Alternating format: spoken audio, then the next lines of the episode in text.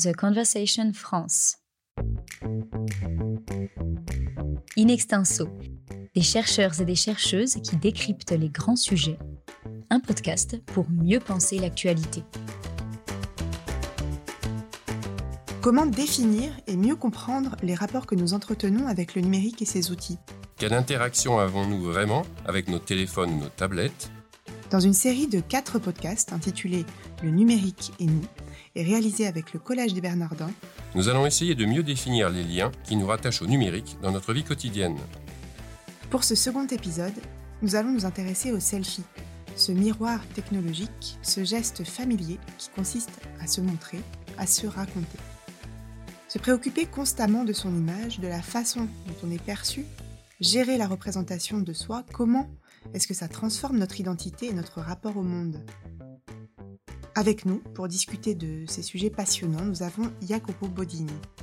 Vous êtes chercheur en philosophie à l'université Jean Moulin Lyon 3 et vous collaborez avec le département humanisme numérique du Collège des Bernardins. Bonjour Jacopo Bodini. Bonjour et merci. Alors pour commencer, euh, j'aimerais vous demander si le selfie existait avant le selfie. Je dirais que le selfie actualise aujourd'hui l'une des questions les plus importantes dans l'histoire de l'humanité, de la culture humaine, à savoir la question de l'image de soi. Bien évidemment, quand on pense au selfie, on fait tout de suite la liaison à des pratiques très proches du selfie, au moins d'un point de vue eh, formel, comme l'autoportrait d'un peintre ou ensuite d'un photographe. Et bien sûr, il y a des éléments qui nous ramènent à ces genres de pratiques il y a toute une technique, il y a toute une manière de poser pour soi-même, de choisir comment se montrer et comment montrer sa propre pratique, sa propre technique aussi de euh, représentation de soi-même. Mais je dirais que ce n'est qu'une petite partie de la généalogie du selfie. Euh, dans cette généalogie, je mettrai sans aucun doute l'expérience du miroir, l'expérience spéculaire, qui est une expérience qui forme euh, la subjectivité je pourrais dire, dans toutes les cultures humaines. On voit comment eh, l'engagement matériel avec sa propre image, eh, dont on voit les reflets dans les, miroirs, nous permet de eh, identifier ce que nous sommes et nous permet justement de développer aussi avec ça une, une, forme de subjectivité. Donc il y a les côtés du miroir et je dirais que en ce sens-là, le mythe de Narcisse nous fait comprendre comment cette question euh, troublante de l'image de soi est une question qui s'enracine profondément, au moins dans la culture occidentale, parce que déjà dans la, dans la Grèce antique, la question euh, de l'image de soi posait euh, des problèmes des problèmes et avait besoin justement d'un mythe pour chercher de l'adresser de la, de la bonne manière vous mentionnez euh, euh, Narcisse, ce qui nous renvoie forcément au narcissisme. Est-ce qu'on peut dire que euh, le selfie est une manifestation de narcissisme exacerbé? Je dirais que ça est l'interprétation la plus courante du phénomène du selfie. C'est une interprétation qui est dans le sens commun du phénomène, mais qui est renforcée aussi par plusieurs études scientifiques, surtout psychologiques et sociologiques, sur, sur les selfies. il s'agit d'une interprétation qui euh, a une double euh, fonction par rapport au phénomène du selfie. D'un côté, elle a une interprétation pathologisante et de l'autre côté, elle est moralisante. Et c'est curieux parce que ces deux fonctions sont typiques de comment on a interprété au cours de la culture occidentale le mythe de Narcisse. Qu'est-ce que ça veut dire? D'un côté, on définit les selfies comme un degré excessif, démesuré, pathologique justement d'implication euh, de soi-même. Donc, on a un souci de soi qui est, et de son image qui est trop grand. Et ça, c'est serait l'aspect pathologique. L'aspect moralisant, qui est presque paradoxal par rapport à l'aspect pathologique, est que en transformant les soi dans une image, il y aurait une sorte de euh, objectification du soi.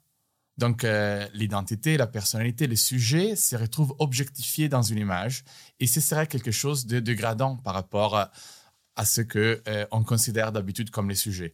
Donc d'un côté, on a un degré excessif d'implication avec soi-même, mais de l'autre, c'est soi-même est réduit à une image, et donc ça perdrait sa profondeur, ça perdrait sa son agency, sa capacité de euh, se relationner avec les autres, etc. Et, et pourquoi plus dégradant qu'un autoportrait en peinture, par exemple? Je suis tout à fait d'accord. Je pense que de ce point de vue-là, euh, ce qui nous trompe aujourd'hui est la facilité avec laquelle on peut prendre des selfies. Pour faire un autoportrait en peinture, il faut avoir une technique. Mais en fait, il faut avoir une technique aussi pour prendre un selfie. D'un côté, c'est euh, la technique euh, du téléphone portable qui nous permet de prendre les selfies, par exemple. Donc, c'est une technique technologique et de l'autre, c'est aussi une technique euh, de capacité, de geste, de savoir utiliser la lumière. Euh, de se mettre en scène. De se mettre en scène, absolument. Pas tous les selfies sont pareils et c'est sûr qu'on a beaucoup à apprendre par ceux qui sont très bien à se prendre des selfies de ce point de vue-là, du point de vue de la, de la technique, justement. Par rapport à l'autoportrait, oui, il y a cette sorte de condamnation du selfie. Et je pense que c'est un peu euh, limitant d'interpréter ces phénomènes de cette manière. Parce que, comme je disais avant, il s'agit d'un phénomène qui est vraiment enraciné désormais dans notre culture humaine.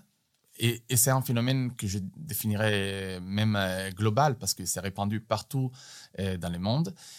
Je, je, fais un petit exemple pour euh, montrer à quel point le geste du selfie est devenu un geste qui fait partie de la culture humaine. Et j'ai vu une photo il y a quelques années sur une revue de deux gamins très petits deux enfants euh, syriens réfugiés euh, qui jouaient et euh, n'avaient pas beaucoup de jeux, de jouer avec eux. Et ils utilisaient une chaussure et l'utilisaient en faisant les gestes du selfie. Alors, ça m'a rappelé évidemment quand moi j'étais petit et j'ai joué avec des chaussures en utilisant la chaussure pour faire les téléphones. Et là, le téléphone a changé de position par rapport à nous. La gestualité du téléphone est devenue une autre et est devenue celle du selfie. Donc, ce n'est pas que l'effet de pouvoir effectivement avoir sa propre image à revoir et partager, mais c'est juste l'effet de poser quelque chose en face de nous pour communiquer quelque chose, ce qui fait rêver d'une certaine manière l'humanité d'aujourd'hui. Et alors, on ne peut pas réduire ces phénomènes juste à quelque chose de pathologique et on ne peut pas être, avoir une attitude tellement moralisante face au selfie. Parce que je pense, et on va le voir, que l'image est quelque chose de beaucoup plus qu'un objet. Et euh, disons que ce qui caractérise cette approche pathologisante et moralisante est justement de penser l'identité, euh, l'individualité, la subjectivité, on peut l'appeler comme on veut, comme quelque chose de a priori par rapport au geste du selfie, par rapport à l'image, par rapport à ses représentations. Donc, il y a une identité et il y a une représentation de quelque chose qui est déjà constitué à la base. Oui, l'identité préexiste en fait à ce, à ce geste euh, du selfie, finalement. Ça, c'est un peu ce qui est à la base de ces interprétations. Et moi, je voudrais un peu questionner ce, ce type d'approche parce que je pense que le geste du selfie est un, un geste performatif qui aide, comme plein d'autres gestes, à définir et redéfinir en continuation l'identité. Vous écoutez In Extenso, le podcast qui donne la parole à la recherche. Alors, qu'est-ce qui nous dit ce geste du selfie sur euh, notre façon d'interagir avec le monde? On peut aussi peut-être évoquer les stories sur Instagram qui sont une autre façon encore de, de, se présenter, de se mettre en scène encore plus sophistiquée, puisque là, on peut travailler en séquence, on peut se montrer, mais on peut aussi montrer ce qu'on voit. Euh, ou ce qu'on entend. On peut commenter euh, euh, par-dessus avec de la musique, avec du texte. Enfin, c'est assez riche comme forme de narration. Qu'est-ce que ça nous raconte justement de, des liens qu'on entretient avec, avec les autres?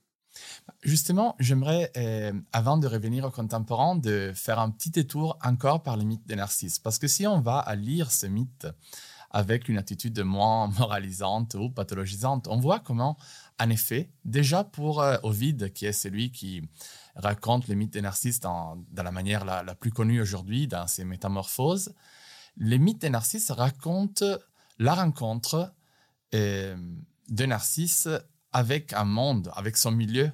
C'est le milieu justement qui lui permet de voir son image, euh, de voir les reflets de son image dans l'eau. L'eau, c'est quelque chose d'autre.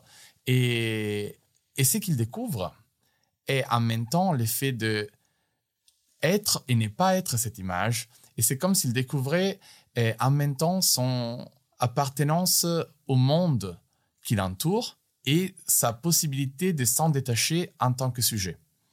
Et là, il y a une sorte de réversibilité qu'on apprend et on découvre qu'on fait partie d'un paysage, on fait partie d'un monde, mais aussi on est une sorte de repliement de ce monde, comme aurait dit Merleau-Ponty, un, un repliement du visible sur soi-même. On est d'abord visible et après on devient voyant. Mais en ce qu'on voit, on voit toujours nous-mêmes d'une certaine manière. Et donc, les mythes des narcisses racontent un peu ça.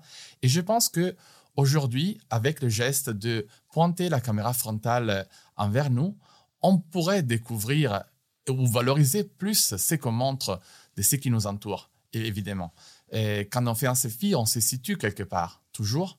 C'est toujours en relation avec euh, les contextes. D'ailleurs, même dans, les exemples, disons, les moins nobles, si je suis à Paris, je me fais un selfie avec la Tour Eiffel, par exemple, c'est très stéréotypé. On raconte presque rien, mais on est en train de dire je suis là.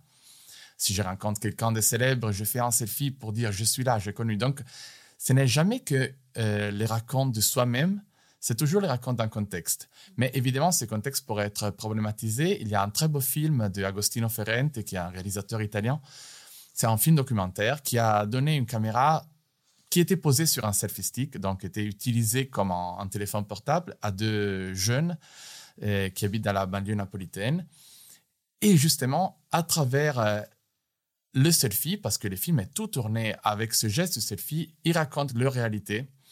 Et euh, il n'y a pas une distinction par rapport à celui qui raconte l'histoire et l'histoire qui est racontée. Les deux sont du même côté. Et ça, c'est quelque chose de très intéressant et très puissant, je pense, parce qu'il n'y a pas quelqu'un qui se distancie ou se sépare de ce qui est montré pour le raconter, mais il faut être dans ce qui est raconté. Il faut toujours se montrer là-dedans, mais montrer aussi d'autres choses. Donc une abolition de, la distance avec euh, ce qu'on raconte et puis une, forme de rapport à l'altérité, ce qui est en fait l'inverse du, préjugé euh, à propos du selfie. Ce qui est intéressant, c'est que c'est aussi une image d'inversion, puisque finalement, quand on se prend en photo ou quand on se filme, on ne sait pas forcément ce qu'il y a derrière soi. Euh, on, le, a pu le voir avant, le moment où on, fait l'image, au fond, on ne sait pas ce qui va se passer ah, derrière. Donc ça, c'est aussi en lien avec ce que vous racontez sur le mythe de Narcisse et la découverte d'un environnement finalement. Ah, plusieurs fois, on découvre des choses qui se passent derrière nous grâce mm. au selfie. Et parfois, même ce qui est derrière devient plus important que la figure.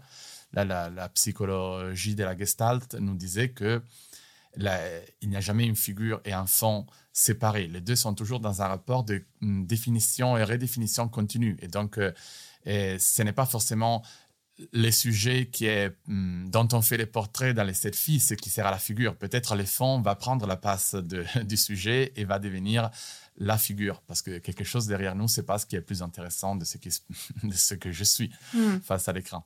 donc au fond, le préjugé au sujet du selfie, c'est aussi, euh, il est aussi lié au fait qu'on abstrait, qu'on sépare ce qui ne peut pas être séparé finalement. Exactement, exactement. Je pense que cette séparation est très ancrée dans la culture occidentale. C'est la représentation en tant que, dans les termes allemands, Vorstellung, poser devant. Et aussi sujet et objet, c'est toujours dans cette euh, opposition de quelque chose qui domine le sujet et quelque chose qui lui est offert comme l'objet. Et là, il y a toujours un rapport de domination. Et par contre, si on est du même côté, on doit avoir un rapport, je pense, on devrait avoir un rapport plus respectueux. On pourrait l'avoir. Et donc, en ce sens-là, les selfies pourraient nous aider en se situant du même côté que les objets, entre guillemets, qui ne sont plus que des objets. Donc, moi, je dirais dans les paysages. Lorsqu'on comprend qu'on est dans un même environnement, on doit avoir un respect différent de cet environnement. On le voit très bien avec la Terre. On a considéré la Terre un objet pendant des siècles. On l'a exploité et maintenant, on se rend compte qu'on est dans, dans cette planète et cette planète si elle va avoir des problèmes climatiques, par exemple, on va nous aussi faire partie de ces problèmes et on va avoir des problèmes à notre tour. Et les selfies pourraient nous aider à nous ramener dans, dans les paysages d'une certaine manière. The Conversation France. Au fond, la pathologisation, la moralisation, elle est dans l'œil de celui qui interprète. Pas forcément dans, l'œil de tous ceux qui regardent, mais dans, dans une forme d'interprétation de ce qu'on voit. Tout à fait, tout à fait. Mais je pense que c'est important comment on interprète des choses parce que ça donne un sens à nos gestes. Moi, j'ai fait pas mal de workshops avec des hum, lycéens et lorsque je leur parler du selfie, il y avait toujours cette attitude moralisante et pathologisante au début qui était l'idée reçue qu'ils recevaient de la société, de leurs professeurs, de leurs parents, et qu'ils perpétraient euh, entre eux. Et moi, je me disais, c'est une chose qu'on fait tellement de fois mm, pendant toute la journée, presque. Et si on n'a qu'une idée tellement limitée, limitante de la chose, on va jamais en pouvoir tirer quelque chose de positif. Après, je ne dis pas que les selfies est forcément positif, mais je dis qu'il y a dedans la, les possibilités, les potentialités pour découvrir euh, toute une série de relations qu'on entretient avec le monde et pour repenser ce type de relations. Hmm. Pour que ça devienne un enrichissement de, soi et du monde, en fait, il faut sortir euh, d'une forme de culpabilité, ce qui, ce qui m'offre une transition parfaite vers euh, ma question suivante, euh, un petit peu en lien aussi avec, euh, avec la religion, à savoir que le selfie, il a une dimension confessionnelle. Qu'est-ce que vous pouvez nous en dire? Tout à fait. je dirais que là, c'est une remarque qui fait Giovanna Boradori, qui est une, une philosophe italienne qui travaille aux États-Unis et qui met en évidence comment l'espace euh, du selfie devient un véritable espace euh, confessionnel dans lequel euh, les sujets construisent sa propre subjectivité à travers l'injonction à dire la vérité à propos de soi-même. Mais la vérité, elle est toujours une histoire. Elle jamais, il n'y a jamais une vérité sans la fiction qui nous permet de la raconter. Et donc, justement, les selfies deviennent l'espace où on raconte notre vérité, mais il s'agit d'une vérité qui peut-être les autres euh, veulent entendre ou qu'on veut faire entendre aux autres. Et donc là, le problème devient quel type de confession se passe lorsqu'on a affaire avec le selfie? Et parce que les histoires qu'on raconte, c'est toujours des histoires qu'on prend, on modèle, on reprend des autres. Et donc, il devient très important d'aller voir euh, certains stéréotypes, par exemple, qu'on peut utiliser lorsqu'on a affaire avec les selfies pour les déconstruire et pour trouver d'autres manières de, raconter. Mais il est évident, euh, je pense, euh, ce, ce, type d'espace confessionnel dans l'évolution de l'usage du selfie. Désormais, le selfie n'est presque plus simplement photographique, mais devient cinématographique, comme euh, vous le disiez avant. Il y a toute une sorte de mise en scène qui passe aussi par la voix. La voix devient fondamentale dans les stories. Il faut raconter parce que si on raconte, on va accrocher d'une quelque manière celui qui nous regarde. Et, et, alors là, je pense que cette dimension confessionnelle, elle sort en toute sa, en toute sa puissance. Mais justement, la confession, entre guillemets, qu'on fait à travers les selfies nous montre les processus de formation d'une identité. L'identité n'est pas précédente à ce geste, mais c'est grâce à ce geste, et c'est un geste qu'on répète toujours, et donc c'est toujours un processus qui ne s'achève presque jamais, on va pouvoir redéfinir notre subjectivité. Un rapport au milieu, un rapport à la technique qu'on utilise, et à la technologie évidemment, et aussi à la manière de circulation de selfies. Ils sont tous des, éléments qui vont constituer l'identité. Mais il y a aussi des gestes créatifs qui pourraient être là-dedans. Oui, en fait, on, fabrique euh, une nouvelle forme d'intimité avec euh, par ce geste, et euh, c'est une intimité qui porte un nom aujourd'hui. On parle d'extimité. Est-ce que vous pouvez nous en dire un peu plus sur ce oui, concept? Avec plaisir. L'extimité désigne un peu ce qui est intime et en même temps qu'on désire montrer aux autres. il s'agit d'un concept que, disons, vient de, de Lacan et de la psychanalyse mais aujourd'hui, il a été euh, surtout euh, remployé par euh, Serge Tisserand, qui est un psychologue qui s'occupe de, numérique. Et justement, il pose ces concepts en relation aussi à l'estime de soi qu'on peut construire à partir du raconte de l'intimité aux autres. Il y a aujourd'hui une connotation plutôt positive de ces termes lorsque et chez Lacan, il y a aussi un rapport avec ce qui trouble, et avec la chose, avec ce, qui est anommable, ce qui est troublante dans le monde. Alors là, je pense qu'on revient à cette euh, exposition, au fait d'être exposé aux autres, d'être visible avant que voyant.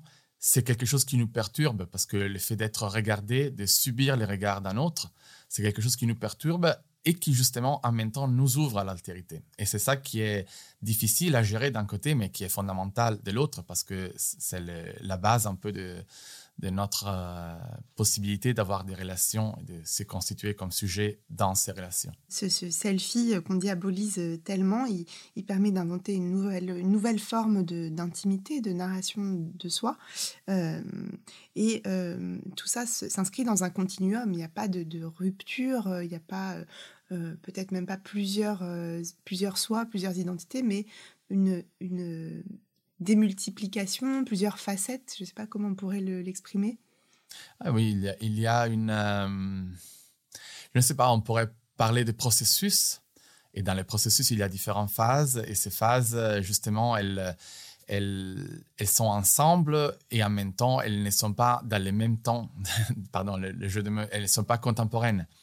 Les phases, elles se succèdent, mais elles sont relatives les unes aux autres. On pourrait parler d'un thème et de variations c'est intéressant de repenser l'identité à partir du selfie. C'est un exemple que je fais souvent à mes étudiants quand je les invite à penser les thèmes de l'identité, pas en mettant l'identité à la première place, mais en la voyant comme quelque chose qui arrive après. Et donc d'abord, il y aurait les différences et après l'identité. Et l'exemple que je fais toujours à faire avec les selfies, parce que je dis, prenez tous les selfies que vous avez de vous-même dans le téléphone. Et je vous demande, c'est qui vous Vous êtes qui? Et on ne peut pas pointer une image ou l'autre. Il est évident qu'il s'agit de toute une série de variations dans laquelle j'inclus aussi le, moi qui est devant l'écran et qui doit choisir. Il fait partie de ces variations, mais l'identité est quelque chose qui n'est pas donné en tant que tel, c'est un thème. Un thème qu'on peut euh, comprendre en tant que fait de toutes ces variations de, résonance, disons, entre toutes ces différences. Là, c'est le, thème variation musicale. C'est comme si on disait, les thèmes n'est pas forcément la première variation, mais les thèmes est ce qui sort depuis qu'on a écouté toutes les variations. Et c'est la même chose un peu avec les selfies. Ça peut nous aider à reconcevoir l'identité de cette manière. Merci beaucoup, mais je crois que les auditrices et les auditeurs n'auront plus aucun scrupule à faire des selfies grâce à vous, Jacopo Bottini. Merci. Ça m'a fait plaisir. Merci à vous. In Extenso est un podcast de The Conversation. Chaque vendredi, la rédaction donne la parole à la recherche pour mieux comprendre l'actualité. Retrouvez l'ensemble des épisodes d'Inextinso et nos autres séries directement sur theconversation.com dans la rubrique podcast.